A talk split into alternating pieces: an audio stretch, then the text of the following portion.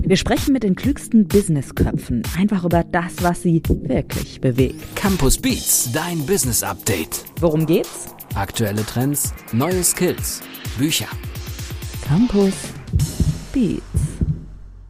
Geht doch mal durch euer Buchregal. Und zwar jetzt. Ihr hört den Podcast sicherlich irgendwie mit dem Handy oder sowas. Vielleicht seid ihr aber auch im Auto unterwegs und geht gedanklich mal durch eure Bücher.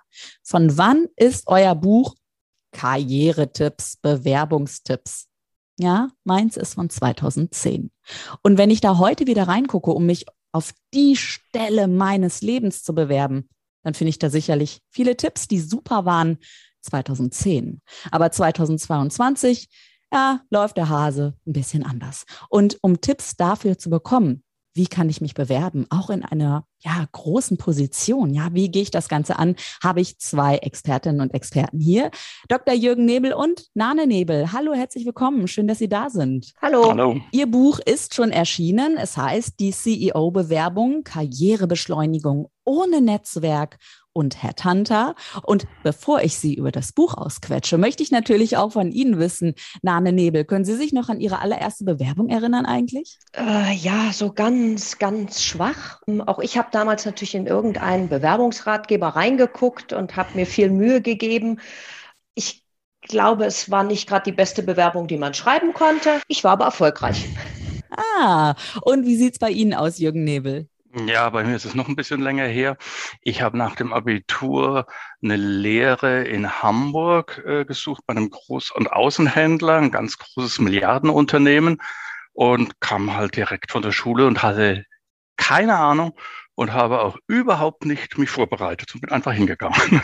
so lief das. Ja, ja, und ähm, erstaunlich ist ja auch, da höre ich schon direkt raus, in der Schule lernen wir sowas einfach gar nicht. Also nee. wir werden in der Schule nicht auf die ersten Bewerbungen vorbereitet. Nane Nebel und Dr. Jürgen Nebel, Ihre Bewerbung ist zwar schon ein bisschen länger her, aber was dann folgte, kann sich absolut sehen lassen. Also Geschäftsführer eines Konzern-Tochterunternehmens, Headhunter, Karriereberater, Karrierecoachin und, und, und, und. Also das nur mal so ein paar Stationen in Ihrem Leben, wo Sie denn dann entlang lang spaziert sind. Und irgendwann haben sie sich gesagt, okay, äh, die CEO-Bewerbung, it is, das Buch erschienen im Campus Verlag, muss jetzt unbedingt sein. Ist Ihnen da bei der Recherche jetzt der Neuauflage, Jürgen Nebel, ja, haben Sie da Dinge gesehen, auch im Buch, und dachten so, oh, das ist aber veraltet, okay, da muss ich jetzt ran? Ja, es waren so ein paar Dinge IT betreffend, äh, Unternehmen betreffend, Unternehmen, die es so gar nicht mehr gibt, die nicht mehr so bedeutend sind, die musste man abändern. Und vor allem nach, naja, mehreren Jahren haben wir festgestellt, äh, unsere Beratungspraxis ist eine andere geworden. Also ah. das, was da drin stand, äh, haben wir von alleine Stück um Stück äh, zum Teil nicht mehr wahrgenommen. Und umgekehrt haben wir eine Fülle von neuen Sachen entwickelt, sodass also dringend notwendig war, die Leute entsprechend äh, zu informieren, was heute wirkungsvoller ist, als es vor zehn Jahren oder acht Jahren gewesen war. So ein klassischer Bewerbungsberater ist es ja nicht. Ne? Es handelt sich ja schon um die ganz großen Bewerbungen, oder? Ja, wir sind definitiv spezialisiert auf Führungskräfte deswegen auch CEO-Bewerbung, wobei wir jetzt nicht nur für CEOs oder die, die es werden wollen, das geschrieben haben, sondern es geht primär um die, die schon Führungskräfte sind, die den nächsten Schritt machen wollen. Und damit schon Manager und Managerinnen, die sagen, ja, ich will ein Stück weiterkommen, ich will mich entwickeln. Darauf sind wir spezialisiert mit dem, was wir gemacht haben und auch mit dem Buch, ja. Wann ist denn die Zeit, sich auf eine Führungsposition zu bewerben? Also ich habe letztens mit einer Freundin gesprochen und die ist hervorragend in ihrem Beruf als Redakteurin und sie wusste schon immer, sie möchte irgendwann auch Chefredakteurin sein und sie sagte so, nee, ich bin so jung, äh, ich kann es nicht, weil die nehme ich alle nicht ernst. Würden Sie sagen, da ist was dran, man muss schon so ein gewisses Alter haben oder gilt das für jeden? Kann sich jeder auf die Stelle dann bewerben? Also ich finde, es ist nicht unbedingt eine Frage des Alters. Es ist mehr eine Frage, wie viel habe ich in meinem beruflichen Leben geschafft? Was kann ich auch nachweisen an Erfolgen? Also wo habe ich schon bewiesen, dass ich Dinge gut kann? Und auch die Frage, wo habe ich Führung im weiteren Sinne schon übernommen? Das kann ja in einer kleinen Projektleitung sein wo man einfach bewiesen hat, ich bin in der Lage, Dinge zu steuern, auch Menschen, die mir gar nicht disziplinarisch unterstellt sind, dazu zu bringen, dass wir an derselben Aufgabe arbeiten und Ziele erreichen. Weil niemand ist ja als Führungskraft äh, vom Himmel gefallen. Also wir müssen das alle irgendwie lernen. Das lernt man natürlich, wenn man die erste echte Führungsaufgabe mit kleinem Team hat. Ich bin aber der festen Überzeugung, man kann das vorher schon bei anderen Themen üben. Und wenn man zeigen kann, ich habe sowas schon gemacht, ich schaffe das, ich traue mir das zu. Ich glaube, das ist so mehr das Thema. Es ist nicht entscheidend, ob man 28, 38 oder 48 ist. Mhm. Es ist auch ein Stück das Vertrauen, ich wage diesen Schritt. Herr Nebel, wenn Sie das so hören, diesen großen Schritt ja auch machen, wie war das bei Ihnen ganz persönlich? Also was war da im Leben, wo Sie dann irgendwann gesagt haben, okay, ich gehe diesen Schritt und vielleicht auch irgendwann der Schritt, ich gehe diesen Schritt jetzt, das Wissen zu teilen in meinem Buch? Ich bin äh, Berater gewesen im, im Franchising Manager im Sinne von Interimsmanager und habe dort Aufgaben übernommen, also auch praktische Aufgaben. Und äh, dann bin ich angesprochen worden vom berühmten Headhunter. Der Anruf ist gekommen und, und, und vorher war ich de facto nicht in einer Festanstellung als Führungskraft und bin dann auf einen Satz direkt in, in die Geschäftsführerverantwortung und in die Führungsverantwortung gekommen. Ach. Und da war schon die Frage, traue ich mir es zu oder nicht? Und ich habe noch ganz gut in Erinnerung, wie der Headhunter, der Executive Search Berater von einer wirklich renommierten Gesellschaft, so ganz am Schluss gefragt hat, ja, wir suchen den General Manager und wir suchen den Business Development Manager. Die sind eigentlich gleich wichtig und die werden auch nahezu das Gleiche verdienen. Äh, was ist für sie passender? Und ich habe gewusst, ganz oder gar nicht. Auch mit dem Risiko, dass ich es dann nicht kriegen würde, also auch nicht die zweite Position. Mhm. Lassen Sie uns gerne mal ein bisschen äh, durch Ihr Buch blättern. Also Sie haben da ja ganz viele Punkte auch aufgezeigt, was einfach wichtig ist für eine Bewerbung auf so eine Position. Denn, ähm, naja, was mich sehr überrascht hat, 80 Prozent der Stellen in den oberen Etagen im Management sind gar nicht ausgeschrieben. Also das, was Ihnen passiert ist, Herr Nebel, dass Sie angerufen werden, das passiert ja. mal, ja, aber das ist nicht die Regel. Und ich habe einen Satz gelesen, wer sich auf den offenen Markt beschränkt, oder sich ansprechen lässt, stirbt in Schönheit. Ja. Von wem ist dieser Satz? Von Ihnen, Jürgen ja, oder ja? Ja, ja, den, der gehört meinem Mann, der Satz. das ist erstaunlich. Deswegen lassen Sie uns doch mal wirklich äh, entdecken, wie findet man die Stellen? und später dann im Anschluss auch, was braucht so eine gute Bewerbung. Aber erstmal wirklich, wie finde ich denn die ganz großen Stellen, wenn ihr 80 Prozent verschützt sind? Zwei Wege. Direktansprache, Initiativbewerbung an die Unternehmen, logischerweise an die Zielgruppe von Unternehmen, die für einen passen könnte. Also es gibt dann keine Postwurfsendung, sondern man überlegt sich, wo man genau hinpassen könnte. Und das können dann durchaus zig, gar hunderte von Unternehmen sein, die man sehr kurz und knapp informiert. Das ist das eine. Und unsere Erfahrung hat gezeigt, dass das etwa die Hälfte ausmacht des Erfolges. Und die andere Hälfte sind äh, Headhunter, Executive Search Berater, Personalberater. Die verfügen auch über eine Fülle von äh, Vakanzen, die nirgendwo ausgeschrieben sind, die allermeisten zumindest. Wenige sind auf den Websites der Executive Search Berater, die allermeisten nicht. Ergo, man muss die direkt anschreiben, im Grunde genauso wie das Unternehmen auch. Die Executive Search Berater, die werden bezahlt vom Unternehmen, die haben dann einen Suchauftrag und sprechen gegebenenfalls mit dem Research Unternehmen, äh, Personen an, Manager, die in entsprechenden Positionen sind. Aber sie arbeiten auch mit einer Fülle von Initiativbewerbungen, die an sie verschickt werden.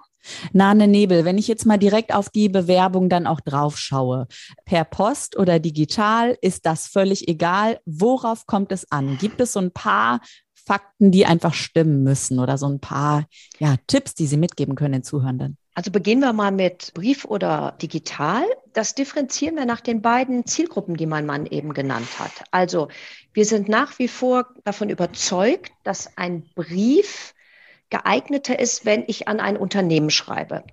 Dabei ist wichtig, wir schreiben nicht an eine Personalabteilung, sondern wir adressieren immer an den Unternehmensentscheider.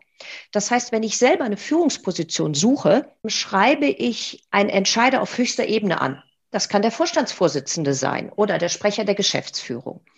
Dem schicken wir nach wie vor wirklich Papier, und zwar hochwertig gedrucktes Papier. Und unsere Bewerbungsunterlagen sind so gemacht, dass wir keine Mappe verschicken, sondern einen smarten DIN-Langbrief, wo mhm. im Adressfenster persönlich, vertraulich Peter Müller XY Firma steht. Das heißt, rein optisch ist es schon keine Bewerbung, sondern es ist ein Brief. Den er mhm. bekommt. Und der muss zwangsläufig, wegen persönlich vertraulich, mindestens bei seiner Sekretärin, idealerweise in der Postmappe landen. Ah, sehr guter Und Tipp. Man schmeißt so ein ordentlich gedrucktes Papier nicht so ganz schnell weg. Das ist die Direktansprache von Unternehmen. Wie gesagt, ganz wichtig, Entscheider, Fachentscheider anschreiben. Ansprache von Headhuntern, Personalberatern wählen wir den digitalen Weg. Da geht's per E-Mail und das Profil des Kandidaten hängt als PDF-Datei an. Mhm. Das heißt, hier arbeiten wir wirklich mit E-Mail. Jetzt weiß ich schon mal, wann den Postweg, wann den digitalen Weg. Aber wenn ich jetzt ähm, ja mich bewerben möchte und mich natürlich auch gut darstellen möchte, worauf kommt es dann an? Auf ein Foto, ähm, auf die Übersichtlichkeit, auf einen kurzen Lebenslauf? Müssen da alle Sachen, alle Stationen drin sein? Das ist ja Quatsch. Das wollen die ja nicht alles wissen, oder? Richtig. ja, unsere Profile sind vier Seiten lang, maximal.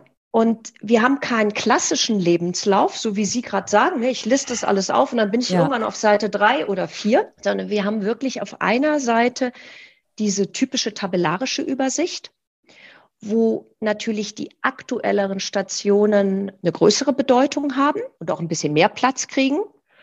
Und alles, was, naja, schon viele Jahre rückwärts liegt, wird wirklich nur noch mit einer Zeile angedeutet. Also angenommen, man hat nach dem Studium mit einem Trainee angefangen, dann steht da die Firma Trainee und Zeitraum. Fertig. Die aktuelleren Stationen, da geht es darum, schon ganz wichtige Informationen mitzugeben. Das heißt, zum einen nicht einfach nur den Unternehmensnamen, sondern darzustellen, was macht dieses Unternehmen? Der Geschäftszweck. Wie groß ist dieses Unternehmen? Umsatz, Mitarbeiter? In was für einer Eigentümerstruktur ist dieses Unternehmen. Es ist ein Unterschied, ob ich in einem Konzern arbeite, in einem Mittelstandsunternehmen oder sogar bei einem Eigentümer. Dann habe ich natürlich den Zeitraum, wo ich dort gearbeitet habe und die Funktionen. Und bei den Funktionen erwähne ich auch das, was sehr wichtig in dieser Position gewesen ist und nicht so aus der Stellenbeschreibung raus, Copy-Paste, zehn Punkte, was man mir mal mit auf den Weg gegeben hat, sondern die Punkte, die in meiner Arbeit wirklich wesentlich waren und jetzt kommt's, die auch, wenn ich mich für eine nächste Position, idealerweise ja ein Karrierestüfchen höher bewerben möchte, die dafür wichtig sind. Das heißt also, alle Aufgaben, die nicht auf die nächste Position einzahlen, die lasse ich weg. Mhm, verstehe. Also als Redakteurin und Moderatorin würde ich dann, wenn ich dann, weiß, was weiß ich, Chefmoderatorin werden äh, möchte, ja, dann würde ich eben hinschreiben, bisher im Selbstfahrerstudio und Planung der eigenen Sendung und dann wüssten die schon, ah, die hat schon Sendungen geplant, die kann die auch technisch genau. gut bedienen. Also das, was für mich in meinem Job wichtig war und auch was für natürlich die zukünftigen Unternehmen genau. wichtig ist. Und das rauskristallisieren pro Position. Das ist ja schon mal Genau, gut zu wissen. Genau, also das ist schon mal ein, ein wesentlicher Teil. Weil Sie das, das Beispiel gebracht haben mit der Chefredakteurin, ja. Der Zufall will's. Ich persönlich hatte in der Beratung einen DPA-Mann, der hat also richtig Karriere gemacht im Journalismus und war dann in einem MDAX-Unternehmen der Chef der, der externen Kommunikation. Und ähm, man staunt, Vielleicht, aber wenn man sich bemüht, kann man das herausbekommen, wie viele Erfolge der gute Mann erzielt hat. Einmal schon in seinen DPA-Zeiten in Washington und wo er überall gewesen ist und in Asien. Das schafft Vertrauen, auch wenn es mit der unmittelbaren Position nichts zu tun hat. Aber auch später in diesem MDAX-Unternehmen. Weil was am Ende zählt, sind Erfolge. Es ist schön, wenn jemand einen Titel hat äh, oder tolle Funktionen ausgeübt hat äh, und studiert hat und das vielleicht zweimal und weiß der Kuckuck, was entscheidend ist, hat es rübergebracht oder nicht. Und woher? Insofern denken wir da amerikanisch und viele unserer Leser wahrscheinlich auch und beziehungsweise die Empfänger. Äh, es kommt darauf an, was hat er bewirkt, was hat er gerissen. Also auf die Leistung kommt es an. Ursprünglich wollten wir das Buch auch nennen, nicht CEO-Bewerbung, sondern Performance-Bewerbung. Mhm. Es geht um die Leistung. Einschränkung in der Praxis schreiben wir das dazu. Das ist das, was meine Frau jetzt sicherlich fortgeführt hätte. Zwei Seiten dienen alleine der Darstellung der bisherigen Erfolge. Und das geht genauso bei diesem DPA-Mann beziehungsweise dem Leiter der externen Unternehmenskommunikation, der eine ähnliche Position wiederhaben wollte. Äh, in der Praxis sehen wir, es gibt eher ein gutes Gefühl bei den Empfängern, weil wir wissen ja sehr genau, was dann in den Gesprächen gefragt wird. Da haben die Gegenüber diese vier Seiten vor sich liegen oder noch in Erinnerung Und worauf gehen Sie ein? Schon auch auf die Erfolge. Aber am Ende ist diese erste Seite, die meine Frau eben skizziert hat, die allerwichtigste. Also wirklich die Positionen, welche Verantwortungen, welches Unternehmen genau, was hat er im Wesentlichen gemacht. Da kann man das so aufblitzen lassen, die Erfolge, aber man breitet sie nicht aus. Dafür hat man dann zwei Seiten und die geben einfach ein sehr gutes Gefühl. Okay, wenn er das woanders geschafft hat, in einem vergleichbaren Unternehmen, dann wird ihm das mit einer gewissen Wahrscheinlichkeit ja. auch gelingen. Das ist fast wie eine Beweisführung und viel wichtiger als akademische Titel oder sonstige Dinge. Beweisführung, das gefällt mir, das finde ich gut. Wenn jetzt die Beweisführung äh, gelungen ist und ähm, ja, man sitzt dann am Ende wirklich in diesem Raum, wahrscheinlich dann vor mehr als einer Person auch, ähm, wo man sich dann beweisen muss nochmal. Also ich hätte einen Flattermann, sagen wir mal so, ja. Es wäre sehr aufregend. Ähm, der Puls rast hast, schweißnasse Hände vielleicht. Das ist ja die Stelle. Wie verkaufe ich mich trotzdem in dem Moment so, dass ich eben nicht nur good on paper bin, sondern die auch wissen, hey, Andrea Peters, die kann was, Führungsposition, check, nehmen wir würde meine Frau bitten, was zum Verkaufen zu sagen. Und ich vorneweg etwas so, wie bekomme ich es hin, dass ich da nicht nervös bin? Oh, gerne, gerne. Ist relativ, relativ einfach, finde ich. Wenn ich mit Bordmitteln gewissermaßen als tolle Führungskraft, aber halt unerfahren in Bewerbungsdingen. Selbst wenn ich schon drei, fünf Mal die Position gewechselt habe, kam immer jemand auf mich zu oder ich habe auf eine Anzeige geantwortet. Wenn ich systematisch, wie wir es in unserem Buch darlegen, vorgehe, dann richte ich eine Bewerbung vom Inhalt her identisch an eine Vielzahl von Unternehmen oder Personalberater. Und unsere Erfahrung zeigt, dass im Schnitt 10 bis 20, je nachdem, wie man am Markt aufgestellt ist, so Größenordnung 10 bis 20 Erstgespräche führt. Und das innerhalb von wenigen Wochen. Würden Sie es mit Bordmitteln machen und nur den offenen Stellenmarkt bedienen, dann warten Sie in der Regel, wenn Sie Pech haben, auch Wochen um überhaupt ein Gespräch zu führen. Und Sie wissen genau, da haben sich vielleicht 100 oder 20, man weiß es nicht, beworben und die gucken sich jetzt drei oder fünf oder acht an. Das heißt, wir drehen die Verhältnisse um. Vorher sind Sie einer unter mehreren und dann sind Sie jemand, der innerhalb von wenigen Wochen viele Gespräche führt. Und das ist die beste Methode, um die Nerven zu behalten, weil man kann ja nicht alle alle Jobs annehmen. Die Praxis zeigt auch, dass keineswegs hinter allen Erstgesprächen natürlich jeweils ein Vertragsangebot lauert. Auf gar keinen Fall. Aber das ist ja auch so, wie man sich bei vielen bewirbt, beziehungsweise die sich viele anschauen, ist ganz klar, dass, dass es oft auch, wenn man genau hinguckt, nicht passt. Aber die Praxis zeigt, dass die meisten unserer Klienten ein bis zwei Verträge bei so einer Stückzahl bekommen. Und nachdem man ja nicht genau insofern abschließend ist, ist was besonders Wichtiges es verdreht ein bisschen, nicht nur es verdreht, es dreht tatsächlich die Bewerbungssituation um. Sie haben auf einmal die Auswahl und Sie müssen, und das ist ganz wichtig, exakt darauf achten, was passt wirklich zu mir. Weil hinterher, wir machen unseren Job schon viele Jahre, gibt es vereinzelte Fälle, wo das, was vorher angekündigt worden ist, da nicht stimmte. Absichtlich, weil man den Kandidaten gewinnen wollte oder unabsichtlich, weil man sich die Welt so schön gedacht hat mhm. und das einfach dem Bewerber erzählt hat. Das heißt, das ist die ganz wichtige Zeit, wo Sie genau rauskriegen müssen in den vielen Gesprächen, was für eine Situation ist da tatsächlich gegeben? Worauf kommt es denen an? Das heißt, äh, vielleicht wäre das der, der, der, Punkt an dich weiterzugeben, dass es eben nicht ums Verkaufen geht, sondern es geht im Gegenteil darum, diese Gespräche zu nutzen, ah. um herauszubekommen, was passt wirklich zu mir. Ja, Vorher ja. herausbekommen, was einen nachher erwartet. Ja, Lane Nebel. Und damit meinte Ihr Mann natürlich Sie gerade. Äh, genau. Das Thema Verkaufen. Ich habe da äh, immer so ein, ähm, meiner rheinländischen Natur entsprechende Frage. Wenn Sie sich verkauft haben, wem gehören Sie dann? Also Verkauf ist immer der Übergang von Eigentum an jemand anders. Und ich finde dieses Bild nicht schön, dass ich dann jemandem gehöre, wenn mhm. ich mich gut verkauft habe. Deswegen reden wir lieber von Vermarktung. Und Vermarktung heißt, ich selber bin ein tolles Produkt oder eine gute Lösung und ich muss jetzt nur darstellen, welche Vorteile ich habe, welchen Nutzen ich mitbringe. Und ich empfehle ähm, gerade so für dieses Herzflattern und die feuchten Hände meinen Klienten immer, dass ich sage, hm, Sie gehen ja gar nicht in Bewerbungsgespräch. Stellen Sie sich vor, Sie tun das, was Sie tagtäglich in Ihrem Job machen. Und jetzt nehmen wir an, wir haben dort einen Key Account Manager, Dann sage ich dem einfach, stellen Sie sich vor, Sie gehen zum Kunden und wollen rausfinden, was für eine Lösung braucht er? Welches Problem hat er und was wäre die beste Lösung? Und verhalten Sie sich so. Und dann sehe ich immer, dann gehen die Augen auf und dann so, ja, das kann ich gut. Ich kann Fragen stellen und ich kann erklären, wie wir das lösen können. Ich sage, ja, und Sie können auch erklären, wie Sie das selbst persönlich lösen. Ja, und dann sagt er immer, klar, wir haben ja jetzt zwei Seiten Erfolge aufgeschrieben. Da steht ja drin, wie ich das gemacht habe. Das heißt, oft hilft wirklich, sich aus, also mental so ein Stück weit aus dieser Vermarktung, Bewerbungssituation raus ja. in eine Vermarktungssituation. Also Ihnen würde mhm. ich vorschlagen, stellen Sie sich vor, Sie gehen in ein wichtiges Interview und wollen aus Ihrem Gegenüber herausholen, was ist für den in der Zukunft wichtig? Was braucht der? Um dann natürlich zu sagen, das habe ich schon gemacht und das kann ich. Und auch übrigens ehrlich zu sagen, das habe ich noch nicht gemacht. Da bräuchte ich vielleicht ein bisschen Unterstützung oder da bräuchte ich eine Weiterbildung.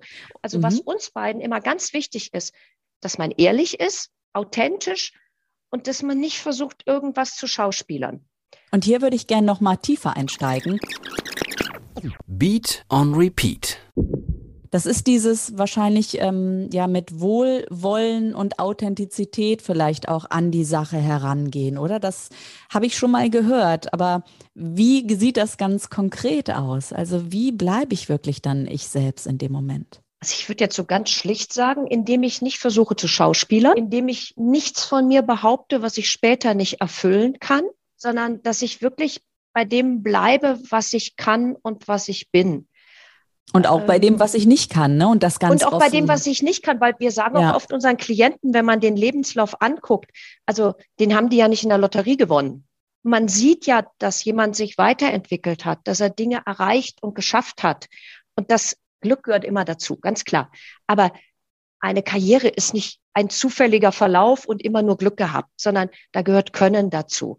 Dessen sollte man sich einfach klar sein. Ich sage immer so gerne, wenn man in ein erstes Date reingeht, sollte man auch möglichst ehrlich sein. Spätestens, wenn man zusammenzieht, kommt es raus, dass man die Zahnpasta doch nicht verschließt oder Schöner die Socken Vergleich. rumliegen lässt. Bei sich bleiben und bei dem, was man kann und wo auch die Grenzen sind. Mhm. Und diese Bewerbungstipps gibt es hier in Campus Beats von Dr. Jürgen Nebel und Nane Nebel. Ihr Buch, die CEO-Bewerbung, Karrierebeschleunigung ohne Netzwerk und Headhunter. Ja, dieser Untertitel ist noch so wichtig. Und mit im Boot war auch Danja Hätchens, ihre Lektorin. Und ich würde sie gerne einmal zu Wort kommen lassen und natürlich sie dann im Anschluss, was sie denn gesagt hat zu dieser Zusammenarbeit im Campus Verlag. Offbeat. Wer glaubt, eine Neuauflage mache weniger Arbeit, als ein neues Buch zu schreiben, der hat sich wirklich getäuscht. Zumindest, wenn man es so ernst meint wie das Autorenduo Nebel Nebel. Nachdem wir ganz euphorisch drangegangen waren, das Buch, die CEO-Bewerbung komplett zu aktualisieren und die neuesten Entwicklungen mit aufzunehmen und den Leserinnen und Lesern dadurch einen echten Mehrwert zu bieten, sind wir zwischendurch fast verzweifelt und haben auch mal heftig geflucht. Denn der Teufel, der steckt bei so einer Arbeit wirklich im Detail. Und wir hatten zwischendurch alle mal das Gefühl, dass wir das nie mehr schaffen werden. Aber wir haben uns gegenseitig motiviert und haben wirklich ganz toll Hand in Hand gearbeitet. Und am Ende hat es dann doch geklappt. Und herausgekommen ist eine Neuauflage, die wirklich diesen Namen auch verdient, mit vielen zusätzlichen Kapiteln und auf den ganz aktuellen Stand gebracht. Und auch nach so vielen Jahren, die jetzt seit der Erstausgabe 2013 vergangen sind, können wir mit Fug und Recht behaupten, immer noch das einzige Buch zu diesem Thema auf dem deutschen Markt zu sein. Sie haben geflucht und ja, so stelle ich mir ein Autoren-Ehepaar bei der Arbeit vor. Hm, ja, oder Trio, ne? einschließlich Frau Hätchens. Darauf war es wohl bezogen. Aber es ist äh, eine schöne Gelegenheit, vielleicht auf erst kürzlich bei mir eingetroffene Lesereaktion einzugehen. Gerade der dritte Teil war mir wichtig. Im dritten Teil geht es darum, Stück für Stück gewissermaßen den Leser an die Hand zu nehmen, wie er diesen CV entwickelt. Denn unsere Erfahrung hat gezeigt, auch die Klienten oder erst Interessenten, dann später Klienten, die zu uns kommen, das Buch gelesen haben, kriegen von uns Originalbeispiele, natürlich anonymisiert von erfolgreichen CVs, die bereits am Markt waren. Und wie schwer es ist, das umzusetzen. Wenn ich präzise Erklärungen quasi zu jedem, ein, jedem einzelnen Punkt erfolgen, warum, der Grund, warum es so und nicht anders gemacht wird. Das kann man begründen. Und wenn man die Begründung nicht kann, dann ist man auch kaum in der Lage, analog für sich selbst das zu entwickeln. Kurzum, erst vor kurzem, ich glaube es ist eine Woche her oder so, hat ein Leser geantwortet und also uns überschüttet mit Komplimenten und insbesondere diesen dritten Teil hervorgehoben, dass es ihm da tatsächlich, und das war selbst jemand aus dem Personalbereich, also der berufen war, gesagt, es ist was ganz anderes. Und ich erzähle das deswegen, weil das für mich sehr gut war. Wir wollten den Nutzen des Buches erhöhen, deutlich. Aus der Praxis als Berater wussten wir, wie schwer es ist. Und da bin ich ja fast verzweifelt. Habe ich gedacht, jetzt musst du dich mal hinsetzen und es exakt hinschreiben. Und gut, es ist jetzt nur ein Leser und deswegen noch nicht der Beweis, aber ihm zumindest hat es sehr, sehr gut geholfen. Er hat mich speziell oder uns gelobt für diesen dritten Teil, weil man das einfach dann umsetzen ja. kann. Nane Nebel, jetzt hat ihr Mann Jürgen ja ganz schön äh, die Frage so ein bisschen umschifft. Wie war es denn als Ehepaar, dieses Buch zusammenzuschreiben? Und wie viel Schweiß und Tränen hat es auch gekostet? Also am Ende sagt man natürlich immer super, ne? Gut gegangen. Und man ist stolz und freut sich. Also wenn die Kiste mit den Belegexemplaren ankommt, dann ist das wie Weihnachten. Ne? Also man hat es in der Hand und freut sich. Und ähm, das ist ein, ein super schönes Gefühl. Also ich glaube, miteinander fluchen tun wir gar nicht. Nein. Nee? Nein, es mag auch daran liegen, dass uns viele Klienten loben, wenn sie uns kennenlernen beim Kennenlerngespräch zu dritt, dass wir ein Ehepaar sind und so gut beruflich zusammenarbeiten. Das andere sind die Leute ja gewohnt, dass es in der Familie und in der Ehe funktioniert. Aber beruflich könnten die meisten nicht gut zusammenarbeiten, hört man. Und das ist bei uns wirklich anders in der täglichen Arbeit. Also deswegen, wir, wir Männer haben gar nicht so viel geflucht. Ähm, Nö. die, die Herausforderung ist wirklich mehr gewesen, was Frau Hetjens auch, finde ich, sehr schön formuliert hat. Ähm, diese Vorstellung, man überarbeitet ein Buch und ja. das geht ganz fix. Also es ist jetzt gemein, wenn ich das sage, aber überspitzt würde ich sagen, Neuschreiben ist manchmal einfacher. Ja, ja. absolut. Würden ja, Sie weil, denn sagen? Weil, weil man ringt ja. mit allem. Ja, und der, der dritte Teil, den mein Mann erwähnt hat, der ist komplett neu.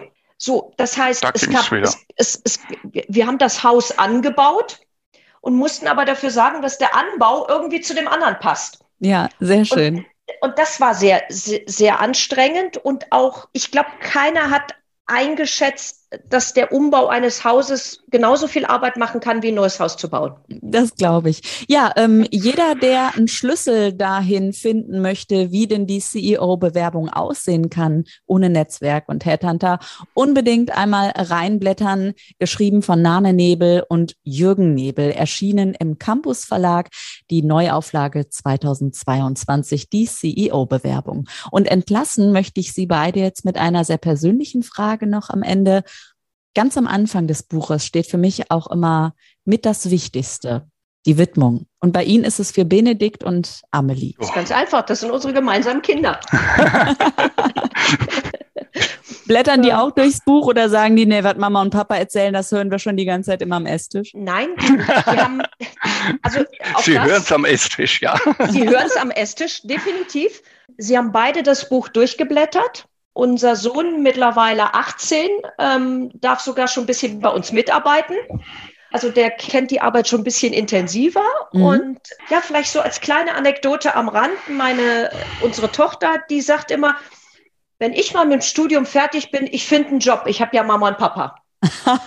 Sehr schön. Mama und Papa heißen in dem Fall Nane Nebel und Dr. Jürgen Nebel. Herzlichen Dank, dass Sie heute bei Campus Beats zu Gast waren und ihr Lieben da draußen, wenn ihr mehr wissen möchtet. Es gibt auch online schon ein ähm, Interview zum Nachlesen der beiden. Schaut mal auf www.campus.de oder campus.de slash podcast und da könnt ihr noch viele weitere Folgen durchstöbern. Mein Name ist Andrea Peters. Ich sage Tschüss, vor allem an euch da draußen und an Nane und Jürgen Nebel. Dankeschön. Sehr gerne. Tschüss. Tschüss. Campus Beats. Mehr Campus gibt es unter www.campus.de slash podcast.